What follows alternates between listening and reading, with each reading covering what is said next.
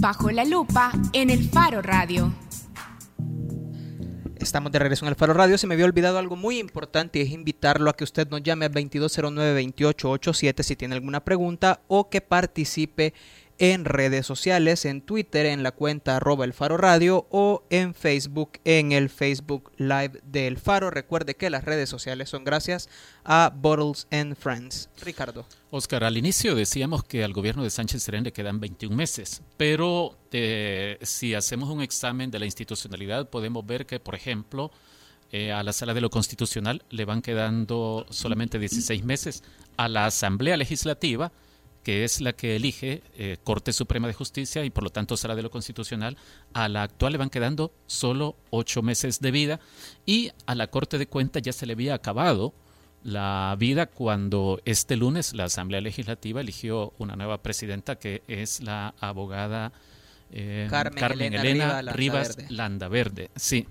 Hoy nos acompaña en cabina Eduardo Escobar de Acción Ciudadana. Bienvenido, Eduardo. Buenas tardes, gracias por la invitación, siempre un gusto compartir con ustedes micrófonos. Igual, con Eduardo queremos conversar sobre democracia, sobre la sanidad de la, democracia salvadoreña, queremos eh, conversar un poco sobre elecciones de segundo grado que corresponden a la Asamblea Legislativa, porque se, vienen, se viene una muy importante, la que tiene que ver con sala de lo constitucional, pero también queremos evaluar el ejercicio de democracia interna de los partidos políticos. Acción Ciudadana ha estado muy metida en, esta vigilancia, en la vigilancia sobre la transparencia en los partidos políticos, Eduardo, y por ahí queremos eh, empezar esta conversación. El lunes hubo una votación muy fragmentada en la Asamblea Legislativa para nombrar a Carmen Elena Rivas Landaverde como nueva presidenta de la Corte de Cuentas con el señalamiento de que hacía apenas un año ella tenía militancia en un partido político, el PCN. Ella dijo, sí, pero es que aquel era otro Conciliación Nacional. Sí. Ella del CN tenía. sí, sí, ella dijo, no, pero es que aquel era otro PCN, este es diferente. Bueno, uno recordando lo que ha dicho la Sala de lo Constitucional sobre la forma en que debe elegirse a funcionarios como magistrados de la Corte de Cuentas, eh, que se garantice que son personas idóneas, que se discuta adecuadamente en la Asamblea Legislativa sobre los nombres que entran al ruedo y sobre la necesidad y de documentar la independencia respecto de partidos políticos, uno de inmediato, tomando en cuenta el antecedente de este pecenista de la nueva presidenta de la Corte de Cuentas,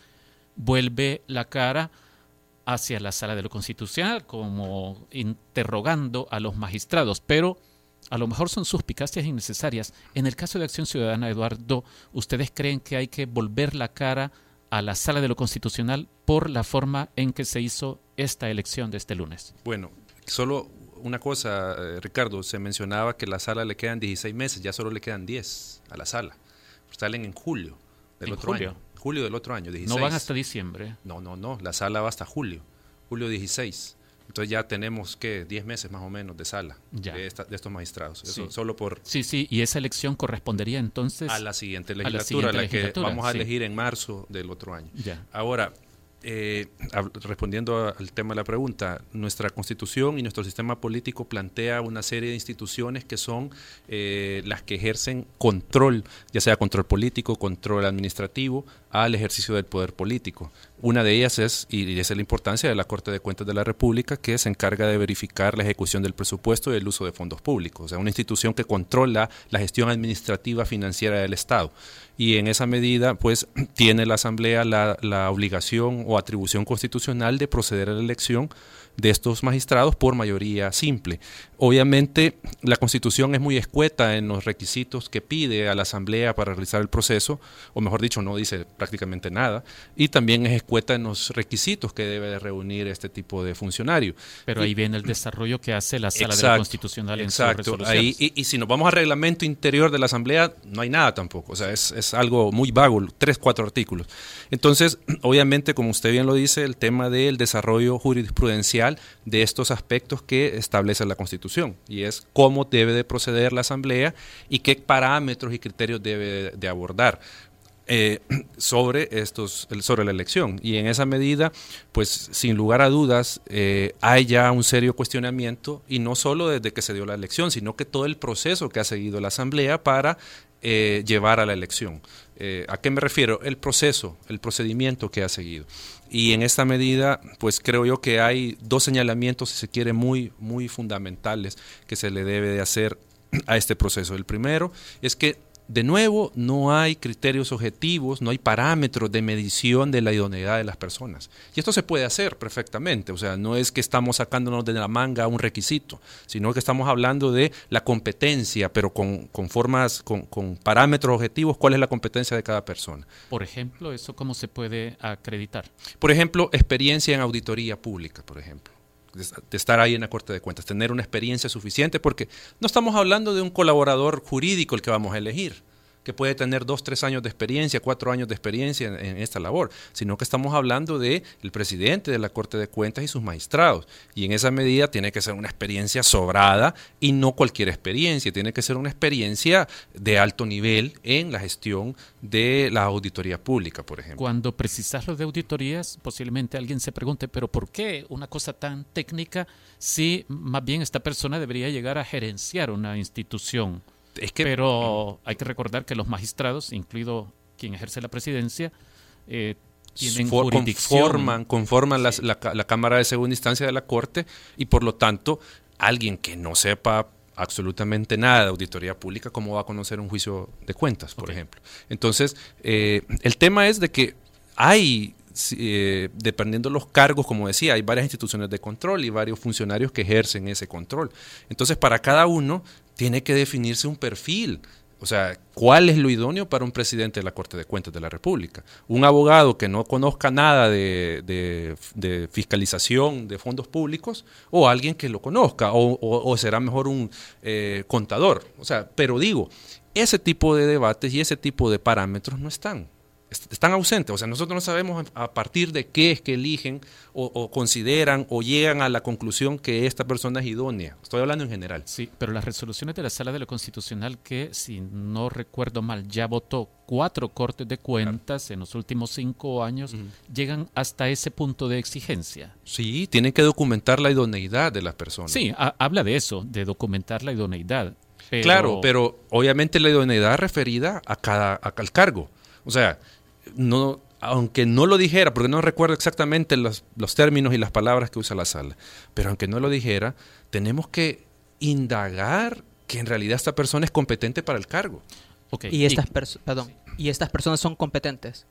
Eso es lo que está en entredicho en este momento. Eh, y, no lo digo yo, sino que hay fuentes internas de la Corte que señalan que eh, los electos, al menos dos de los electos, no reúnen esa, ese nivel suficiente de conocimiento y experiencia, haber desempeñado cargos de importancia dentro de la Corte de Cuentas para eh, ocupar las magistraturas. O sea, eso habría que valorarlo. Pero, eh, digo, eh, yo me estaba refiriendo en este momento al proceso legislativo, que es como el primer eslabón. del marco que ya estableció Exacto, el primer eslabón, ¿verdad? Que ahí hay una deficiencia, que no hay ese parámetro. Y segundo... O sea, ¿vos crees que ahí se enciende la lucita de, en primer lugar, alarma? En primer lugar. O sea, ¿por qué, ¿por qué estos y no otros? Porque el, el, tema de escogencia de una persona implica que yo rechacé a los otros candidatos porque eran 34 o 40, no me acuerdo cuántos son los que quedaron. Porque eran menos idóneos. Porque, cabal, porque estos son los pero ¿por qué son menos idóneos? ¿Por qué son menos idóneos? ¿A partir de qué? Ya. O sea, eso es lo que Eso debería estar documentado con Exacto, pero no como lo dice el dictamen, de que se analizaron sus hojas de vida y su experiencia y se dijo de que estos son los más idóneos. Ajá, pero ¿cuál es el parámetro? O sea, eh, digo, esto puede sonar muy, mucho a exquisitez, pero es que ese es el punto. O sea, estamos hablando de los, de los funcionarios que van a llegar a auditar el uso de los fondos públicos. Entonces tienen que ser los mejores. O sea, y en el país, lastimosamente, tal vez con algunas excepciones, nunca se eligen, no se han elegido a los mejores para los cargos.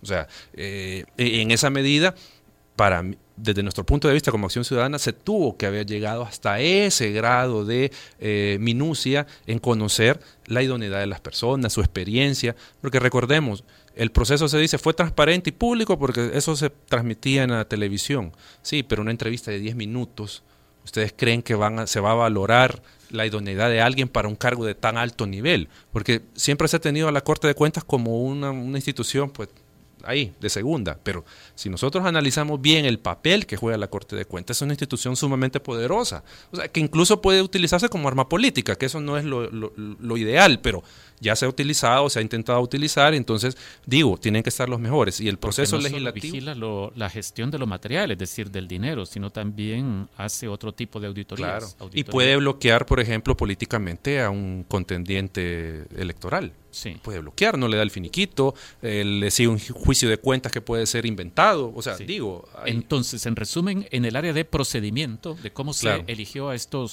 señores, hay déficit. Y entonces sí habría, que estar pendientes de la sala constitucional. Sí, porque ahí pasamos a lo otro, lo que se mencionaba de la certificación del Tribunal Supremo Electoral sobre la militancia partidaria de la presidenta. Ese es el otro punto. Si claro. dice, no, pero ya pasó un año, yo hace un año que.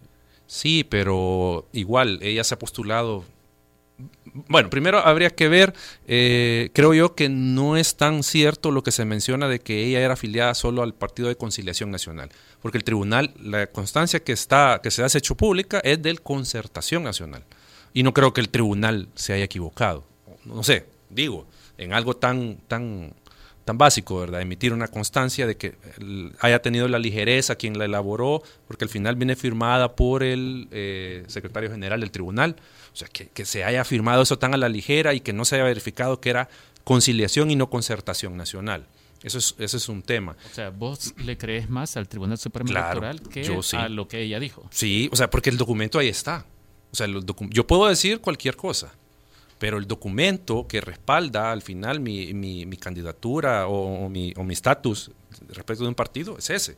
Eh, pero igual, al final, eso es achacable de nuevo a la Asamblea Legislativa no verificó eso o no le hizo sentido esa constancia de que ella estaba, que, el tribunal hizo constar que era miembro eh, afiliada del, Partido de Concertación Nacional.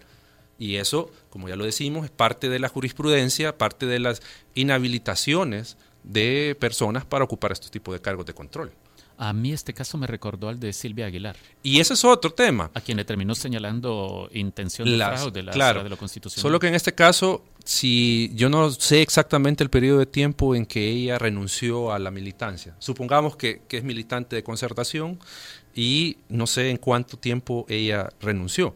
Pero recordemos que ella no, se no es la primera vez que se postula como candidata, ya se había postulado. Entonces, lo que quiero decir es que ya hay una intención... En 2014, ¿verdad? Sí. Creo que fue en 2014. No, para la anterior, los, estos magistrados acaban de salir, que fueron por... Ah, sí. ¿Cuántos meses estuvieron? Ocho, nueve, no me recuerdo. Pero esta vez creo yo que fue. Pero lo que quiero decir es que eh, si uno ve en el tiempo, hay una intención constante de, de, la presidenta, o de cuando era candidata, de ocupar el cargo. O sea, y eso creo que hay que valorarlo. Había esa intención desde antes de ocuparlo. Entonces, obviamente, si ella tenía la previsión de seguir intentando ocupar el cargo de magistrado, entonces es lógico pensar de que la renuncia puede deberse a no a, tratar de saltar esa, esa prohibición. Esa inhabilitación. Exacto, o sea, esa inhabilitación. Entonces, podría considerarse, a pesar del tiempo que ha pasado, como una causal para conocer en juicio de, en un proceso de inconstitucionalidad, pues porque hay un fraude a la Constitución en todo caso.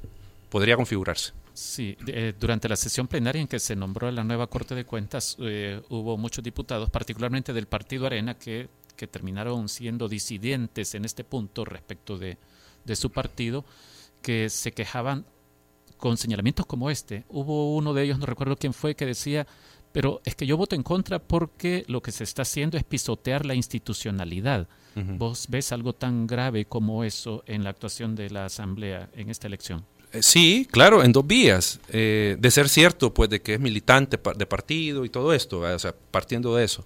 Eh, pero igual, independientemente de eso, en dos vías se ve esta violación a la institucionalidad. En primer lugar, hay sentencias de la sala, que creo que hasta aburren mencionarlas, las sentencias donde se establece cómo tiene que proceder la Asamblea. Y, y eso no lo han hecho de nuevo. Bessie Ríos, de, seguro que has oído hablar de ella. ella nos decía, sí, eh, armaba una, su pequeña teoría de la conspiración y decía, no, es que todo eso está calculado para que la sala destituya a los titulares y queden los suplentes. Eh, así funcionaría la cosa si la sala No, porque se, van todos los suplentes también, porque son es decir, se toda la elección. Toda la elección. Recién también se acaban de nombrar a los suplentes.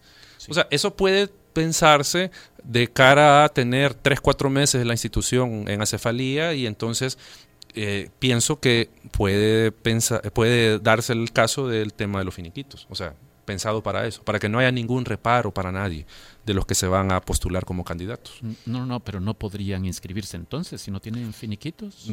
Bueno, muchos no podrían inscribirse. Habría que ver si la esta institución, esta instancia, una comisión que se creó, no sé si se recuerda y no sé si está vigente, pues, o sea, habría que, consultar esto. Cuando estaba en acefalía, si no mal recuerdo, se, se emitió un decreto transitorio, si no estoy equivocado, para que hubiera una comisión interna de la Corte que se dedicara a todos los trámites que tenían que ver con el pago de, salarios, etcétera, etcétera. O sea, era, por decirlo de alguna manera, como la suplencia de los, los magistrados. Entonces no sé si esa figura está todavía habilitada y si se podría habilitar, no sé. O sea, pero digo, eh, puede haber de alguna otra manera algo de eso también. O sea, que no haya ninguna institución, en este caso la Corte de Cuentas, que pueda bloquear candidaturas. Sí. Habría que valorar. Eh, pasemos a hablar de partidos políticos hoy, que son los que, por medio de sus diputados, hacen estas cosas de las que estamos hablando, como la elección de la Corte de Cuentas. Acción Ciudadana ha trabajado con mucha intensidad, diría yo, eh, tratando de auscultar eh, qué hay en las entrañas de los partidos políticos, funcionamiento en términos de democracia y algo que ha llamado mucho la atención en términos de financiamiento. ha luchado mucho por porque se conozca cómo se fondean los partidos políticos. A ver, todos han pasado ya por un proceso de elecciones internas que también responde a disposiciones de la Sala de lo Constitucional sobre cómo deben funcionar para elegir tanto a sus dirigentes como a sus candidatos a cargos de elección popular. ¿Cuál partido político, según Acción Ciudadana, lo hizo mejor en el asunto de las internas? Yo creo que no podríamos dar una, eh, una valoración tan tajante en este momento, todavía estamos evaluando eh, las elecciones y eh, lo que sí podemos decir es que cada instituto político tuvo sus bemoles, por decirlo de alguna manera. Por ejemplo, en el FMLN hubo, si se quiere, no, no, me, no encuentro otra palabra, pero la voy a decir con, con, beneficio de inventario. Abusaron de eh, el, artículo que establecía la posibilidad de competencia de planilla única. O sea, hubieron muchos casos que eh, solo era una planilla la que competía. Y obviamente en algunos casos emblemáticos, San Miguel, San Salvador, que alguien me puede decir, ¿y qué, militante va a estar tan loco de competirle al alcalde? En el, o sea, pues sí, pero el tema es de que hubo un exceso tal vez para no llamarle abuso, un exceso de eh, candidaturas únicas. O sea, sí, a nuestros oyentes, a nuestros lectores, nosotros les estamos lanzando una pregunta. Eh, ¿Cuánto creen que se reflejó la voluntad de las bases de los partidos en el nombramiento de los candidatos de cada organización? Ahí habría que o sea, ponderar cada partido. Porque, por ejemplo, en el caso del FMLN, junto con la planilla única, se vino un proceso de eh, consenso o sea, a nivel municipal, departamental, se, se reunieron a las bases, entiendo yo, a las directivas, y al final mm, yo le llamaría negociación, no sé cómo, cómo le podrán llamar ellos, pero se llegó al consenso de que en este municipio, en este departamento, estos eran los candidatos que deberían de competir. Entonces uno puede, alguien puede decir, eso es democrático porque hubo un acuerdo de toda la, la dirigencia, pues sí, pero eso no era exactamente la lógica de la regulación en la ley, ni tampoco de la sentencia, sino que, o sea, porque ustedes ven ahí, hay una decisión intermedia de, un, de una estructura partidaria entre los candidatos que van a ser electos y, la militancia. O sea, hay un intermedio ahí que, que, sirvió de filtro, por decirlo de alguna manera, para evitar de alguna manera que hubieran dos, tres, cuatro planillas compitiendo. Entonces, por eso digo, eh, la militancia, si bien acudió a votar, pero votó por planilla única, donde hubo un filtro y hubo un consenso de que solo esa compitiera. Entonces habría que, digo, ponderar esa, o sea, si esa participación fue totalmente libre de, las, de la militancia y, puede ser considerada democrática, pues, o sea, habría que considerarlo. En el caso de Arena, igual. El, tema de, o, no igual, digo, hay otros elementos. En el caso de Arena, eh, por ejemplo, aunque se mencionaba en cantidad que no era mucho, pero eh, recordemos que si yo era o yo quería ser candidato, eh, yo presentaba mi documentación a la comisión electoral del partido y esta no decidía a partir de los requisitos que establece la Constitución y las leyes y el estatuto del partido, no decidía si yo podía competir en elección interna, sino que estos papeles se trasladaban al COENA y era el COENA el que decidía qué candidatos participaban y cuáles no. Entonces, se han dicho por ahí que fueron 40 o no sé cuántos candidatos los que no compitieron, pero de nuevo venimos. Solo que en este caso no es la militancia, sino que son respecto de los que querían competir. Hay de nuevo otra instancia que decide sobre las candidaturas. Eduardo, y en el área de financiamiento o de transparencia del financiamiento, Acción Ciudadana se da por satisfecha, porque Acción Ciudadana estaba pidiendo, si mal no recuerdo, con ISD, que... No, no, era con ISD. No, solo nosotros. Ah, pero esta exigencia, si finalmente los partidos políticos no nos dicen quiénes son, quiénes son sus donantes con precisión, con concreción, que no tengan derecho de inscribir candidaturas para 2018. Sí. Pero ustedes ya están tranquilos y dicen cumplieron. Eh, no, no, creo yo que hay que, hay que contextualizar esto.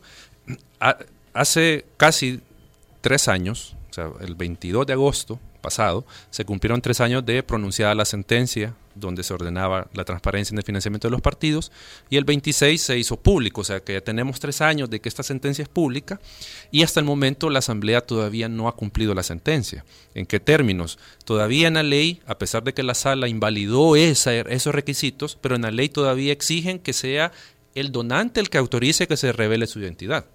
Y el ciudadano que lo solicite tiene que decir para qué quiere la información.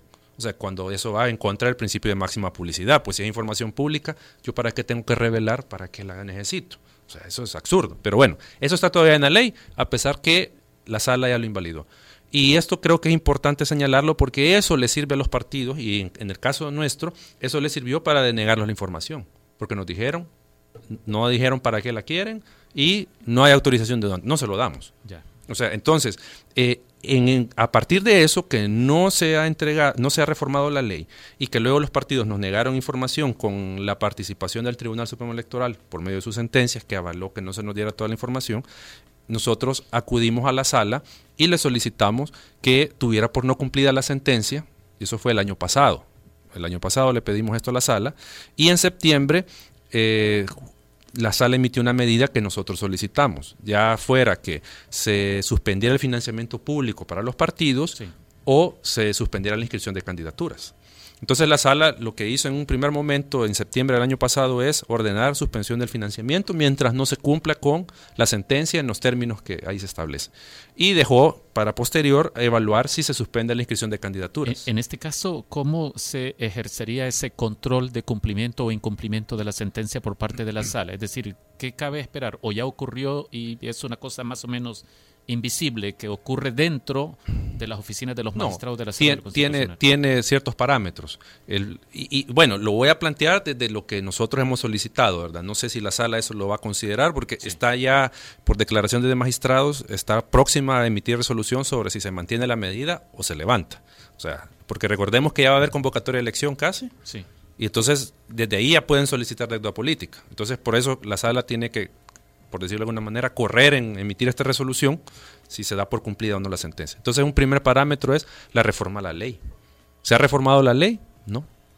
Ahí hay un incumplimiento ya de entrada, no está reformada la ley. ¿Los partidos han cumplido con sus obligaciones en materia de transparencia?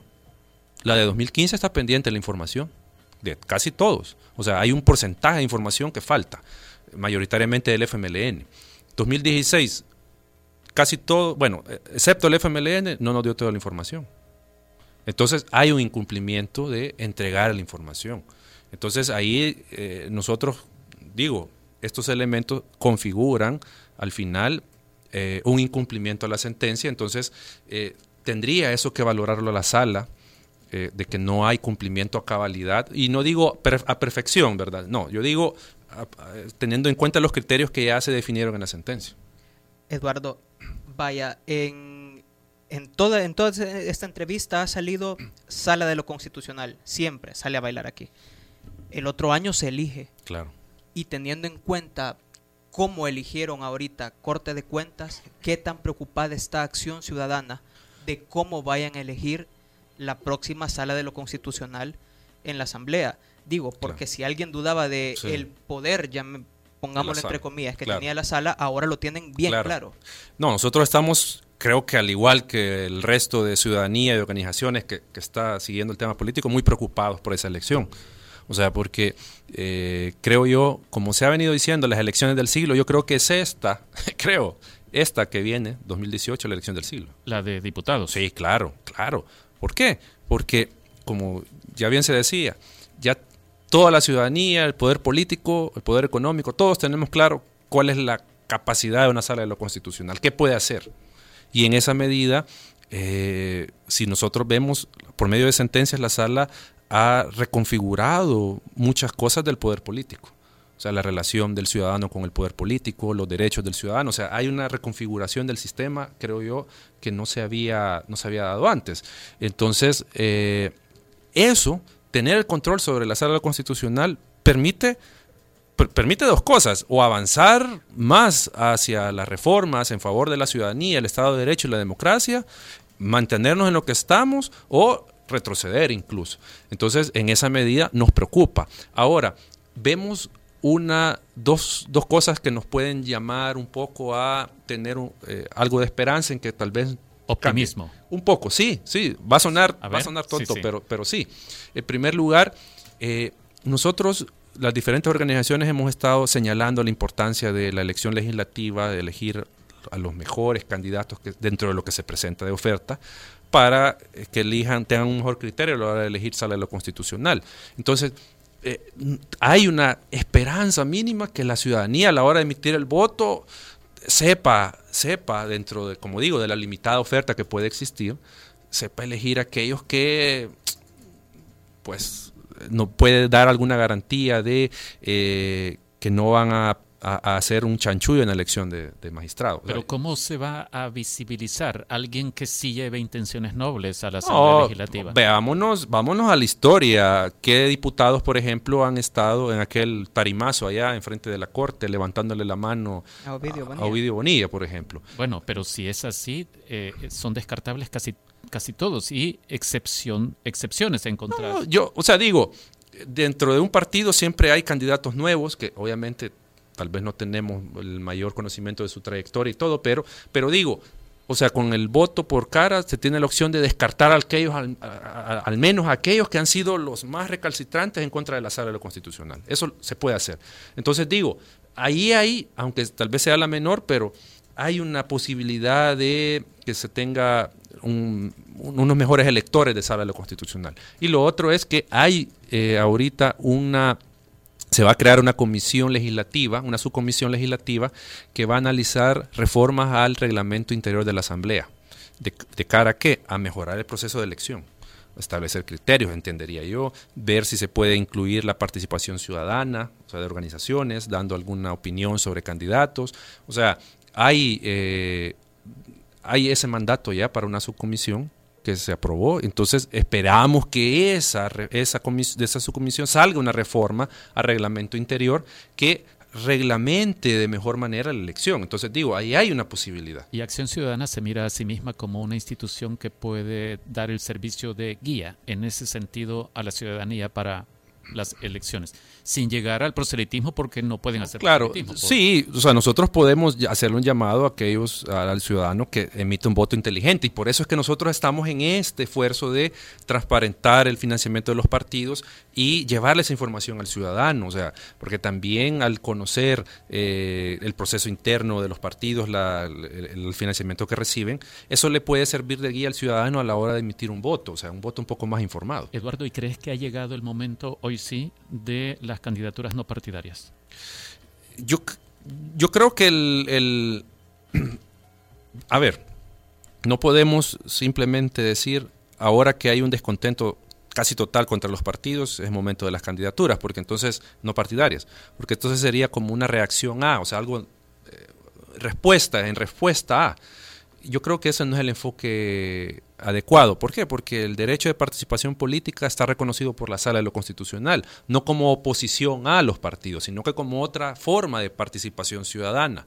Entonces, digo, si la forma de participación ciudadana vía partidos está cerrada, está agotada, ¿qué? Pues habría que haber otras posibilidades, pero digo, no en contraposición a los partidos políticos, porque si no, las candidaturas independientes se pueden ver como eh, reacción a. no, no, pero yo me refiero a si ves posibilidades de éxito en urnas.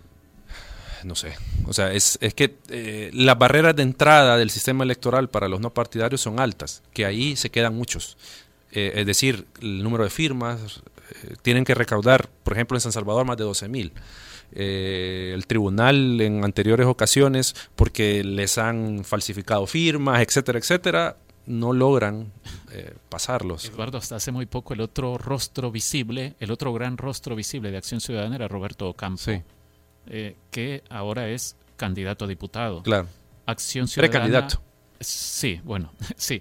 Acción Ciudadana está convirtiéndose en un movimiento que será un trampolín para políticos. No, en realidad no. Él, este, Roberto Rivera, cuando lanzó su candidatura, presentó una carta a Junta Directiva de Acción Ciudadana donde él eh, renunciaba temporalmente de su cargo como subdirector, como eh, subdirector de Acción Ciudadana, vicepresidente, perdón, vicepresidente de Acción Ciudadana, eh, por un posible conflicto de intereses. O sea, ¿por qué? Para no eh, como se dice, colorear, contaminar. Acción, contaminar acción ciudadana, porque nosotros estamos haciendo una contraloría sobre el poder político, porque eso es lo que hacemos, y obviamente sería contradictorio y habría un conflicto de interés que alguien del poder político o que quiere ejercer poder político esté dentro de una, una asociación que está fiscalizando el poder político. Entonces, eh, digo, no somos trampolín de, de eso, nosotros no podemos controlar las pretensiones de, nuestros miembros, ¿verdad? Que son, que, son, que son miembros de Acción Ciudadana. Entonces,